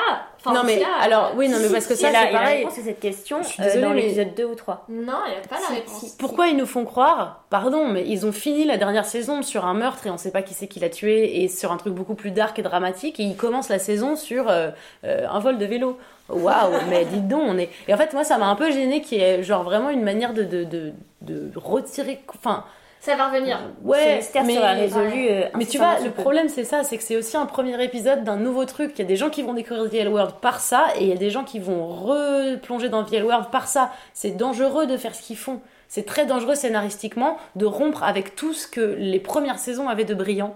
Et ce que les premières saisons racontaient aussi, comment veux-tu fidéliser une communauté qui était déjà fidèle il y a X années en leur, en leur disant tu te souviens de ce dont tu te souviens? Et bah ça a disparu. Ah. Et donc nous allons voir en fonction des chiffres dans les semaines à venir si Marion, la scénariste, a tout compris à ce que veulent les, ce que veulent les gens. Je pense pour le moment que. Enfin, déjà dans l'épisode 1, j'avais deviné euh, un peu plus av- avant les personnages eux-mêmes. Franchement, on va faire ça. Je vais, je vais, je vais faire le test. Ok. Alors, euh, revenons sur la note mode. J'ai pris des captures d'écran des meilleures tenues euh, Les de meilleures tenues. Mhm. Les meilleures tenues. Et on pouvait quand même pas euh, ne pas mettre Shane dedans. Euh, bon, on a déjà parlé de sa coupe de cheveux, mais euh, euh, son petit look là de Mick Jagger qui vieillit jamais. euh, C'était le même euh, C'était le même en 2004. en Alors 2004. plus ou moins parce que j'ai vu des captures d'écran, Elle des avait pas de épisodes veste. qui, Ah oui. c'est ça, qui, qui, qui traînaient sur, sur internet et quand tu voyais quand même à un moment elle était avec une tenue complète queer, queer, cuir, excusez-moi, Ah ouais. euh, avec un pantalon en cuir et un, À la fin du et un soutien-gorge en cuir. C'est incroyable cette tenue. Donc là la tenue quand elle sort du jet avec une petite chemise qui brille un petit peu et tout, j'ai trouvé que c'était très euh, The Couples 2002 mais euh, Oui, c'est ça, c'est le c'était- 2002 quand même. C'était à peu près chic, je sais pas, elle m'a plu quand elle est sortie du jet, je me suis dit sexy quoi. C'est drôle, moi j'ai pas du tout regardé aucun vêtement de personne. Sauf si j'ai fait la... j'ai remarqué une chose, euh, c'était que euh, Finlay, elle a toujours le même short. Du... Ah oui, elle est pauvre, c'est la précarité. Non mais d'accord, mais c'est même son maillot de bain, a priori. Voilà. Parce que je me sens d'avoir vu son short qui saute dans la piscine et je me suis dit, tiens, c'est donc un maillot de bain. Mais euh, moi du coup j'ai regardé toutes les tenues parce que, parce que essentiellement Alice et que... euh, Alice, Sophie et Dani et j'ai trouvé ça cool et d'ailleurs euh, Alice a quelque chose de comparable avec les autres personnages, avec euh, surtout euh, Sophie, dans le sens où elle porte tout le temps des combis. Mhm. Alors là la combi c'est très clairement quelque chose de la combi d'ouvrier euh, qui se fait du coup en version jaune pour Alice parce que Alice s'habille tout le temps en jaune maintenant. Oui, c'est ça, elle a un code couleur. euh, Elle a un code Et des très racines. joyeux. C'est vraiment Ouais. le soleil de cette série, quoi. Elle est là pour te mettre du, Mm. du baume au cœur. Et euh, alors qu'à l'inverse, euh, bah, Bette, c'est quand même une catastrophe son style. hein. Genre, euh, Ouais, encore c'est une vrai. fois, genre, soit plus comme Michelle Obama, parce que, ou comme AOC, Alexandra. Ocasio-Cortez, Merci. je t'en prie. Avec plaisir. Mais là, franchement, euh, là, je voyais donc elle porte une sorte de costume. Je ne saurais même pas décrire la couleur. Lit de vin, je dirais. Ouais. J'ai bossé dans le prêt-à-porter, donc euh, un peu, ouais, un, lit de vin qui tire vers le mauve. Avec une chemise blanche à rayures, on dirait une, une meuf qui travaille euh, au FBI il y a 20 ans, qu'on se ferait dans X-Files, quoi, tellement c'est moche. Donc je suis complètement contre toutes les tenues de bête, au moins ça, ça dit qui est le personnage, une vieille plouc. Oh, waouh. Après, du coup, il y a, il y a Dani. Dani, Ouais. j'aime quoi. Dani, j'aime ses pantalons taille haute, ses petites tenues. euh, Bon, là, on, Mhm. voit pas, on voit pas du tout la, sur cette capture d'écran, on la voit pas bien, mais j'aime bien ce qu'elle, euh, comment elle est sapée. Bon, en talons, je sais pas comment elle fait pour marcher avec ses talons. Et puis Mhm. après, on a, euh, on a du coup Sophie, qui là est peut-être la première à avoir un look qui fait à peu près, à peu près de cette queer de sa génération, quoi. Tu sais, des pantalons taille haute, un peu, peu comme un homme puissant de je sais pas trop quelle année, euh, je sais pas, les années euh, 30. Ça fait, moi je trouve quand même dommage que tous ces vêtements fassent choisis par, un, par une costumière ou un costumier, tu vois. Il y a quand même un truc, moi, qui me dérange dans le fait que euh, même les gens euh, qu'on veut pas styler sont quand même stylés dans leur non-style. Et en fait, tout Ouais. devient un code, l'anticode devient le code, du coup, tu sais plus où te situer. Euh, en tout cas, je sais qu'aucune de- des tenues ne m'a marqué assez, sauf effectivement celle de Alice euh, quand elle est sur son show. Les grosses lunettes d'Alice, c'est quand Les même quelque grosses chose au d'Alice. brunch.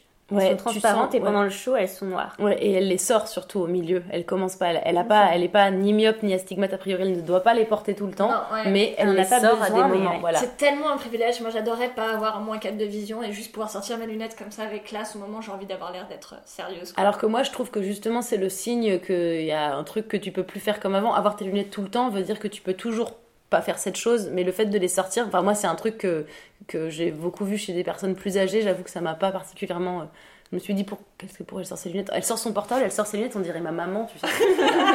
En même temps, je veux dire, euh, c'est une daronne quoi. voilà, c'est ça. C'est Bah, elle bien, a pas c'est bien la le- ménopause, mais c'est une daronne. Bon, alors du, coup, coup- euh, note, note fashion, est-ce qu'il y a des. Donc, apparemment, euh, toi, t'en as rien à Moi j'en ai absolument, ouais, je suis désolée. Enfin, en tout cas, ça m'a pas du tout marqué. J'ai trouvé que tous les. Enfin, là, en regardant, je me suis dit, ah, c'est vrai, euh, c'est pas fou. Mais ouais, non, je, je pourrais pas noter. Je pourrais je- D'accord. vraiment. euh, Euh, c'est pas ouf, c'est pas ouf, mais euh, le retour des lunettes, moi j'aime bien. Et euh, la nostalgie de Shane qui n'a pas changé, euh, 2,5 sur 5. Ah ouais, moi Ah. je mets 3,5, mais ça encore c'est parce que je suis team Alice quoi. Genre euh, tous les costumes d'Alice, excusez-moi, oh putain, la meuf elle est contente de se. Oh, Tu, waouh! tu t'auto-mélanges avec, avec elle, c'est beau. Donc on voit à quel point j'ai envie de devenir Alice. Euh, Ouais, moi je mettrais 3,5 parce que j'aime les costumes d'Alice, parce que euh, Dani aussi porte très bien les costumes. Bref, j'ai clairement envie de créer ma propre ligne de costumes quoi. The L Word. c'est ça. By Alice. Euh, après, on a la note sexy. C'est glo- globalement ou sur vraiment tout ce qui concerne euh, le, le, le, le désir dans cette série? Bah écoute, il y a des choses que t'as trouvé sexy qui, qui concernaient pas le désir. Hmm, Non, mais même ce qui concerne le désir, je l'ai pas trouvé sexy. Bah moi non plus. Donc en fait, ouais, la note sexy, pareil. La note haute, je la mets pas, elle est pas très haute. Genre, je mets, une- je mets 1 sur 5, Ouais, tu vraiment. mets une flamme sur 5. Je mets une flamme sur 5 et encore c'est la flamme de principe que j'étais contente que ça revienne et que j'ai pas non plus passé un moment exécrable mais que je suis quand même vraiment euh, je suis déçue en fait. Je pense être déçue globalement. C'est trop bien de t'avoir parce que du coup j'ai l'impression de pas être si méchante que ça quoi. Genre vraiment je me sens hyper généreuse. Mais ouais, c'est même pas de la méchanceté, je, je suis avant d'être scénariste, je suis public et en tant que public euh, déjà ce que ça faisait en 2004 pour moi euh, ça a mis plein de mauvaises idées dans ma tête et de, mauvaises conceptions de la vie, de la sexualité, de tout ça. De mon genre, de qui je suis. Et là, quand je regarde maintenant avec l'éclairage de toutes ces années de déconstruction, je suis encore triste que ça sorte. Et, et c'est pas euh, de la méchanceté gratuite et de la critique. Et je sais le nombre de gens qui ont bossé sur ce projet et qui ont dû mettre du cœur et, le- et le soulagement que c'est que ça existe. Mais je sais aussi que ça continuera à véhiculer des choses négatives tant qu'on fera pas d'efforts et qu'on va se, et qu'on se satisfera de ça pourrait être pire. C'est-à-dire que moi, je suis pas euh, en train de me dire il faut à tout prix qu'il y ait de la représentation euh, lesbienne dans les fictions. Si c'est pour nous faire de la merde comme ça, je préfère qu'il n'y en ait pas parce que je suis désolée, mais c'est pareil pour les rôles de femmes et c'est pareil pour les rôles de trans. On, est on fait partie de la population mondiale. On n'est pas juste un- une cause à, satisfaire et à, cocher des cases et comme ça on sera contente et on pourra dormir la nuit en disant cool, on est représenté dans les séries. C'est juste respecter un petit peu la réalité parce que sinon vous vous allez faire partie du problème. Et moi j'ai pas envie que The World fasse partie du problème. Tu vois? Très bien. Voilà, c'est pour ça. C'est Bon. pas, je pense que c'est pas, c'est pour te dire que c'est pas gratuit euh, juste parce que Non, je, non, mais, je euh, fais ce métier et que c'est super. Du coup, euh, bah, j'ai envie de descendre ma note aussi. C'est vrai qu'après ça, c'est difficile de. Parce que c'est vrai qu'au début, j'avais pensé mettre une note plus élevée, genre la moyenne, tu vois, 2,5, alors qu'en fait, bah, très concrètement, il n'y a aucune scène qui m'a fait ressentir la moindre chose. Je trouvais que ça sexualisait et ça objectifiait vachement les femmes. Et euh, effectivement, il n'y a aucune raison. Et puis en plus, c'est pas réaliste. Euh, Alice a une libido de ouf pour une mère. Euh, personne de 45 ans avec des enfants peut avoir autant de libido. Enfin, je, je- j'en ai jamais entendu parler. Je vois pas. Je vois pas. Ah ça, moi par contre, j'en ai beaucoup entendu Ah ouais parler. J'ai entendu que, ah ouais, j'ai entendu que vers 40 ans, en fait, t'avais tellement plus euh, le, le time de euh, toutes les expériences nulles que t'avais eues. Tu sais tellement ce que tu veux et t'es tellement dans un désir de, de... Bah, t'as compris que la vie passait que j'ai, toutes mes amies qui ont dépassé la quarantaine et toutes mes amies qui sont sorties avec des femmes qui ont dépassé la quarantaine m'ont dit la libido d'une femme de Mais elles avaient 40 des ans. enfants? Oui, oui, non mais Parce que c'est les enfants, ça fatigue quand même. ça fatigue, mais ça n'empêche pas d'avoir très envie de vivre ta meilleure vie et quand c'est quelque chose que t'apprécies, de d'avoir envie de le faire et surtout de plus avoir le temps de le faire mal. Contrairement à quand t'es plus jeune où tu te dis c'est pas grave, je vais faire vraiment beaucoup d'expériences nulles avant de savoir ce que j'aime vraiment et un jour j'aurai le courage de dire à mes partenaires que c'était pas ouf. Là t'es en mode excuse-moi, il me reste pas non plus des milliards d'années à vivre, j'ai pas le temps. Donc euh, moi j'ai entendu ça. Mais euh, voilà, J'espère après que t'as raison. J'espère que j'ai raison aussi parce que sinon c'est trop. Euh, bah, du coup, je vais mettre un aussi pour la note Q, du coup. Ah, moi, je mets deux pour les deux biceps de Shane quand même. Et puis Ah après- ouais, c'est vrai. Ouais, quand Ouais, même. c'est vrai que ça c'était cool. Ouais. Le- les scènes de sexe m'ont pas forcément, pareil, m'ont pas fait vibrer, mais euh, j'étais contente de revoir Shane. Et après, on a la note, euh, la note cadeau. Ah oui, la note cadeau, donc c'est la note petit clin d'œil aux anciennes saisons ou petit clin d'œil à la communauté actuelle. On n'a pas parlé du fait que donc Alice voulait inviter Kamala Harris, mais aussi Roxane Oh, Gay. Roxane Gay Donc ça, on a bien aimé. Genre vraiment, maintenant vous êtes obligé de nous la donner quoi, parce que j'ai vraiment trop envie de voir Roxane Gay à la télé, et ça ferait du coup la seule personne euh, pas mince de toute la série aussi, donc ça serait pas mal Ouais, de nous faire bouger un peu les, les choses. C'est clair. Vous, vous trouvez qu'elles sont toutes euh, si normées? Moi j'avais pas l'impression qu'elles étaient toutes Moi si. ça euh, m'a ça m'a frappé quoi. Ouais, elles Euh, sont toutes fines quand même. elles sont toutes Même filles. Sophie? Bah C'est une vraie Sophie, question, hein. quoi, ouais. Bah, elle est plutôt dans les normes, euh, en tout cas, de. Bon, Mais après, genre, le du coup, la, la hein. norme se situe entre quoi et quoi? Parce que du coup, c'est ça la question. Parce que moi, j'ai l'impression que chaque année, ça change et chaque année, on, on nous, on nous dit que ça change et qu'il faut. Enfin, euh, maintenant, un, un, un 40 entre le 46 et le 50, on me dit que c'est quand même dans la norme et du coup, t'es là, bah. Je... Enfin, en fait, c'est Non, juste ma question. C'est. entre- Enfin, j'en sais, je suis pas, j'ai pas l'œil, euh, le compas dans l'œil pour Moi ça. non mais, plus, euh, hein, c'était vraiment juste une question. C'est genre où se situe la norme Est-ce que la norme, elle grandit pas à chaque fois qu'on essaie de rajouter de la diversité? Euh, dans les corps et on nous dit pas euh, c'est bon maintenant qu'on l'a vu, on veut encore, on veut encore plus ou encore moins. Tu vois ce que je veux dire? Bah, moi j'ai trouvé que grosso modo, donc effectivement, il y avait euh, de la diversité en termes de d'origine, de ce que les, les Américains appellent de race. Mm. Donc ça, ça y était. C'était cool d'avoir euh, que Gigi, la femme de... la- euh, L'ex de la meuf d'Alice. Voilà. euh, qu'elle soit, je crois qu'elle est persienne. Euh, c'est cool qu'il y ait des, euh, des latinos, c'est cool qu'il y ait des afro-latinos. Donc tout ça, c'est tout ça, c'est cool. Euh, mais je trouvais qu'en termes de corps, en fait, pour moi, on était toujours dans des, dans des corps qui étaient euh, bah, excitants pour des hommes hétéros, quoi. Ouais, alors du coup, moi je. Je trouve que ça va avec, je, sais je, je défends vraiment pas ça, mais ça va avec le côté léché et factice de cette série. Ouais, C'est-à-dire que on est sur Mm. une série où des costumiers ont vraiment réfléchi très longtemps pour les habiller, où des coiffeurs sont là, et en fait cette série n'a rien de réaliste. Du coup, je trouve ça normal qu'ils aient pas envie de rajouter du réalisme là-dedans, et c'est pour ça que je trouve ça dommage. Mais c'est pourtant quelque chose qu'ils ont vendu avec cette saison. Parce qu'en fait, ils savent Ouais, très bien que c'est possible de vendu. pas avoir de réalisme.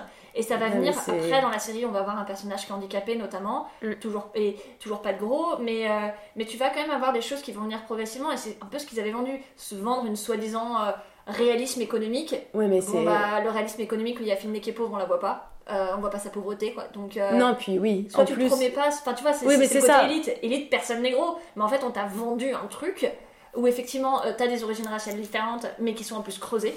Je veux dire, t'as une meuf qui porte le voile et c'est un truc qui est creusé et que tu vois, etc., qui a un sens. Euh, mais pour le reste, après, physiquement, effectivement, ils sont tous baisables, entre guillemets.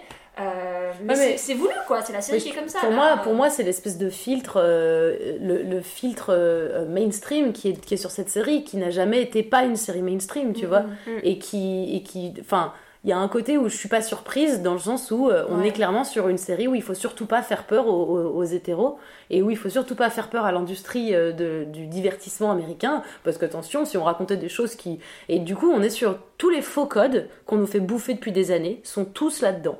Et donc les faux codes de toutes les femmes sont, euh, sont entre un, un 36 et un 38. 40 max. Attention. Euh, et, et oui, on a rajouté des, des, des- parce qu'on a enfin ouvert les yeux et on s'est rendu compte que tout le monde n'était pas blanc sur Terre, mais, mais c'est très hypocrite, je trouve ça très hypocrite. Et donc il n'y a, effectivement pas de personnes micro ou grosses dans, la série. Euh, la note cadeau, oui, donc euh, les petits clins d'œil, pour, revenir à ça. Euh, moi j'ai bien aimé quand même les petits, les petits clins d'œil d'Alice à des, à des références d'autrefois. Par exemple, en moi, elle nous fait un petit clin d'œil sur sa réjuvénisation du vagin qu'elle avait faite en 2004. Euh, donc sur sa mère que Shane avait, avec qui Shane avait couché. Euh, tout ça me fait dire que j'ai envie de mettre un petit 3 sur 5 sur ça. Bah, Parce que plus tard, il va y avoir quand même des, des plus gros cadeaux. Mais Bah tu vois, moi je comprends, toi t'es une fan et donc du coup t'as vu pas mal de choses, euh, des clins d'œil aux épisodes d'avant. Moi, euh, bah en fait je me rappelais très bien de, de, de genre l'âme des personnages mais pas du tout de ce qui se passait dans la série. Donc en fait tout ça ça m'a un peu passé au-dessus de la tête. Mais c'est vrai que c'est un peu superficiel, hein, je suis d'accord. Ah oui, c'est des- ça. On Et- est complètement dans le plaisir Et euh, puis tu sucré. vois, euh. ouais, puisque t'es cool avec les premières saisons, c'est que t'avais des références au fait d'être euh, d'être lesbienne, tu vois. euh, Ouais. euh, t'avais des, je sais pas, des blagues sur les hétéros, des blagues sur les lesbiennes. T'as vu la fameuse, je- c'est une toi une fois qui m'a sorti ça et j'avais trouvé ça génial. euh, euh, euh, c'est- les femmes sont comme des spaghettis. euh, Straight until wet. Ouais, voilà, genre c'était hyper, un- une hyper réplique drôle. de Jodie. Et dans, Mm. cette, euh, et dans, cette, dans cet épisode, euh, ça, franchement, en vrai, ça aurait pu être des hétéros, ça aurait été la même chose pour moi. Il n'y avait Oui, aucune allusion euh, à la culture queer, à la culture euh, lesbienne, enfin, genre, il n'y avait pas de blague. Tu vois, là, j'ai regardé il n'y a pas longtemps, euh, elle est sur Netflix, Eastsiders, qui est sortie il y a deux semaines. Putain, mais qu'est-ce que c'est cool comme ça y est, quoi! C'est un groupe de potes euh, qui sont mecs, qui sont mecs, un groupe de mecs qui sont, qui sont gays, et puis il y en a un qui a une soeur qui est lesbienne et qui sort avec sa meuf, et tu les vois qui. et tu vois, il y a plein de blagues entre les deux lesbiennes, sur le fait d'être lesbienne, sur le fait d'être gay. Genre, c'est vraiment ancré dans la culture, tu vois. C'est vraiment. Bah ouais, c'est les mêmes gens. Ils habitent dans les mêmes quartiers de Silver Lake, de LA, etc. Et bah, t'as pas du tout l'impression qu'ils ont les mêmes vies dans euh, East Siders sur Netflix et dans. euh, et dans The du coup, euh, on précise est dispo sur, sur Canal. Bah, moi, du coup, euh, j'ai jamais été élevée dans une culture particulièrement quelconque. Je pense être assez inculte globalement, mais de tous les types de, de- de trucs qui existent. Et j'ai donc pas ressenti rien de tout ça. J'ai toujours de toute façon eu la sensation que c'était quand même un truc euh, qui, pas élitiste, mais toujours qui restait niche. C'est-à-dire que où que tu te situes euh, de- du côté de la barrière de la culture, que ce soit. euh, Enfin, en gros, on, on t'a pas intéressé si tu t'es pas intéressé, et ensuite on te reproche de pas avoir été euh, inclus. Moi, j'ai rien vu de, de quoi que ce soit. Je n'ai absolument rien vu. Donc, euh, j'ai pas de. Je, je mettrais deux étoiles pour faire comme si j'étais pas complètement euh, blasée de, de la vie. Et ben ouais, et puis moi je mettrais euh, deux et demi parce que j'attends plus d'une série LGBT, quoi. Plus de. soit plus. Tu vois, je suis pas. C'est pas comme. Je, vis pas dans un monde, dans une culture hyper LGBT, tu vois, juste euh, par le fait que c'est mon métier d'en parler, quoi. Mais genre, j'ai pas. euh, des groupes de potes où tout le monde est, euh, est, queer, etc. Et donc, du coup, c'est censé, pour moi, ces séries-là, et c'est- toutes ces séries sur des groupes de potes queer et LGBT, c'est censé être un peu un fantasme, tu vois, genre à quoi ressemblerait le monde s'il y avait plus d'hétéros, euh, ou en tout cas si on n'entraînait pas avec des hétéros.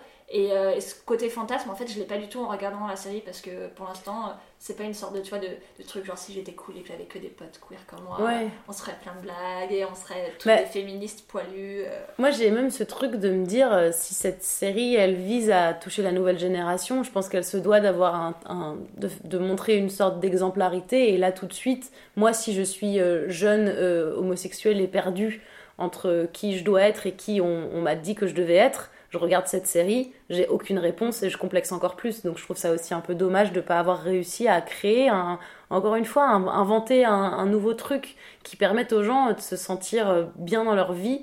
Et, euh, c'est cool de faire rêver, mais là, euh, franchement, on dirait Empire cette série, quoi. On dirait Empire et c'est Mais vrai. te justement, la pas- créatrice euh, a bossé sur Empire. C'est vrai. C'est vrai. Donc c'est pas un Bah, hasard ça. punaise. Alors Empire, c'est une des meilleures pires séries que j'ai vues. C'est-à-dire que quand je regarde Meilleure Empire, bah, c'est-à-dire qu'elle fait vraiment son taf de mauvaise série, quoi. Et quand tu la regardes, tu fais Oh, non, ça fait 40 minutes qu'il s'est rien passé. En une minute, ils te mettent un cliffhanger. T'es en mode waouh, je vais regarder toute la saison. Et tu regardes toute la saison et après tu pleures parce que t'as perdu quand même des heures de ta vie pour des trucs où c'est toujours les mêmes rebondissements, où tu vois le squelette mais, mais en, en fluorescent. Euh, dommage, dommage pour une série qui se vante d'être progressiste ou en tout cas d'essayer de, de changer un peu le- la, la vision du monde. Après, encore une fois, peut-être que je transpose trop ma volonté de scénariste d'essayer de changer le monde par la fiction à la volonté de tous les autres scénaristes du monde. Mais cette Bah, série, si, j'imagine. c'est ce qu'elles ont dit. Enfin, Ok, genre, quand voilà. toutes les interviews, c'est quand même alors, décider de reprendre le flambeau d'une série qui a révolutionné le monde sériel, c'est pas rien. Et elles-mêmes ont dit ah oui, bah, on veut faire génération Q, on veut être plus moderne, on veut, tu vois, enfin elles, elles avaient cet engagement politique. En tout cas, elles disaient l'avoir. Et en fait, t'as l'impression qu'elles le font juste parce que c'est obligatoire maintenant et que sinon elles allaient se faire bâcher et qu'elles ont pas forcément vraiment compris le truc. Euh, Mm. Je dis elles, mais il y a aussi des mecs dedans. Mais euh, Mm. bon, donc globalement, Bon, du coup, est-ce qu'on a quand même envie de voir l'épisode 2 Bah oui, mais uniquement par. euh, pour, pour rendre hommage à cette série que j'aimais bien quand j'étais ado, quoi. Par loyauté. donc. Par loyauté, voilà, c'est ça. Clairement pas par, euh, par plaisir, là.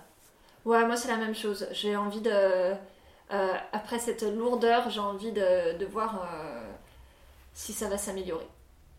Et toi, Laura, Lauriane, Lauriane Moi, Lauriane, euh, moi j'ai envie de voir l'épisode 2 et, euh, et la suite, puisque j'ai envie de savoir avec qui Shane est marié. Ça m'intrigue beaucoup. Et euh, je me demande si Beth va être maire de Los Angeles. Je, je me demande si Beth va être maire de Los Angeles. Dites donc, c'est une vraie question que tout le monde se pose et dont on n'a aucune réponse dans cette série qui n'a l'air pas du tout corporate. On sait pas. Bon, du coup, on se donne rendez-vous la semaine prochaine. Bah attends, Euh, avant, avant, on va peut-être euh, demander à, à, à Marion si elle a des petites actus. euh. Euh, bah, en ce moment, j'écris beaucoup de séries. Donc, euh, je, j'ai- c'est les actus chiantes des personnes qui travaillent dans l'ombre pendant des années avant que ça sorte et qu'ils soient plus dans l'ombre. Donc là, je suis dans la période dans l'ombre. Ça fait un peu plus d'un an que euh, je suis sur différentes séries que je développe qui sont autant des drames que des comédies, que des 20 minutes, que des 50. Et je suis dans ces phases de développement où ça sortira un jour. Et là, je pourrais vous en parler et vous dire, ça y est, j'ai enfin vu le jour.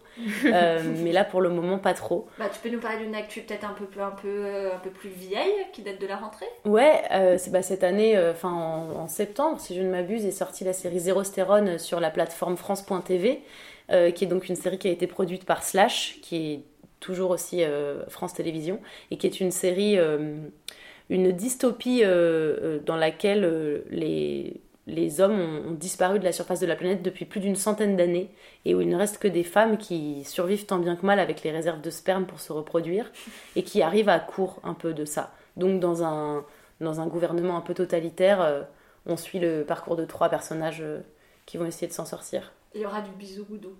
Ouais, bah c'est de- devenu la, la, la norme, c'est devenu la réalité puisque puisqu'en fait on, on Pas aime trop le choix, quoi. Bah c'est même pas on n'a pas le choix, c'est même pas par dépit, je pense que c'est parce que Je on aime on aime les gens et puis quand on n'a pas d'image de qui on doit aimer, on aime qui on aime et puis c'est tout.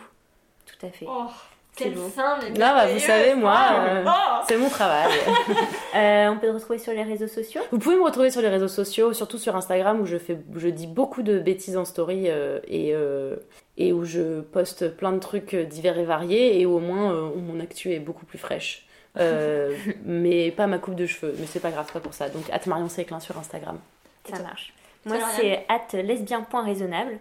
Sur Instagram, sur Twitter, c'est lesbien raison, puisque je n'avais pas de place en termes de caractère. Et Euh, toi, Aline Euh, moi, du coup, vous pouvez me suivre euh, ou sur Twitter à Yalla Aline. Euh, là, je raconte un peu toute ma vie de, de- de journaliste qui regarde beaucoup trop de séries. Et puis après, pour suivre I Like That, du coup, vous pouvez euh, suivre euh, sur Twitter I Like That euh, underscore NL et sur Instagram I Like That.newsletter. On vous rappelle que les épisodes sont sur Canal, qu'il faut pas pirater, c'est pas bien. Non, c'est vrai qu'il faut pas. Et bah, on vous retrouve euh, La semaine prochaine. Merci. Salut Salut